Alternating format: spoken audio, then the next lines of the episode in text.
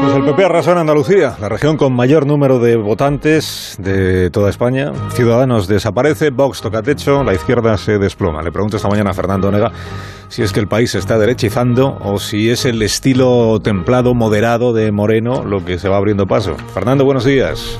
Muy buenos días, Alsina. España es tan amplia y variada que reduzco tu petición de diagnóstico a Andalucía. Es evidente que se ha derechizado. Es lo menos que se puede decir de una región que corona al líder conservador, manda al desván al partido que se define de centro y castiga con dureza a toda la izquierda. Lo segundo, el consagrar el estilo templado de Juanma Moreno, es una hipótesis, pero es también mi hipótesis. El triunfo ha sido, en primer lugar, suyo, porque personalizó la campaña con una idea fuerza, Juanma presidente. Al votarle a él, se ratificaron dos cosas, la gestión de tres años y medio y el estilo político.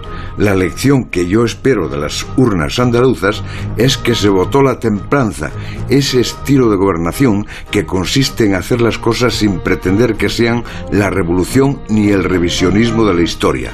Por lo tanto, se votó contra ese adanismo que presenta cada iniciativa legislativa como un entierro de cualquier pasado. Se votó contra esa política de provocación que acompaña muchas de las decisiones del sanchismo y sobre todo de sus socios. Se votó por una persona y una conducta que rechaza el sobresalto y durante su mandato no ha dicho ni una palabra que aliente el odio. Qué importante es esto, querido Alsina. Se votó en definitiva por la concordia y eso tan popular y tan olvidado de vamos a llevarnos bien.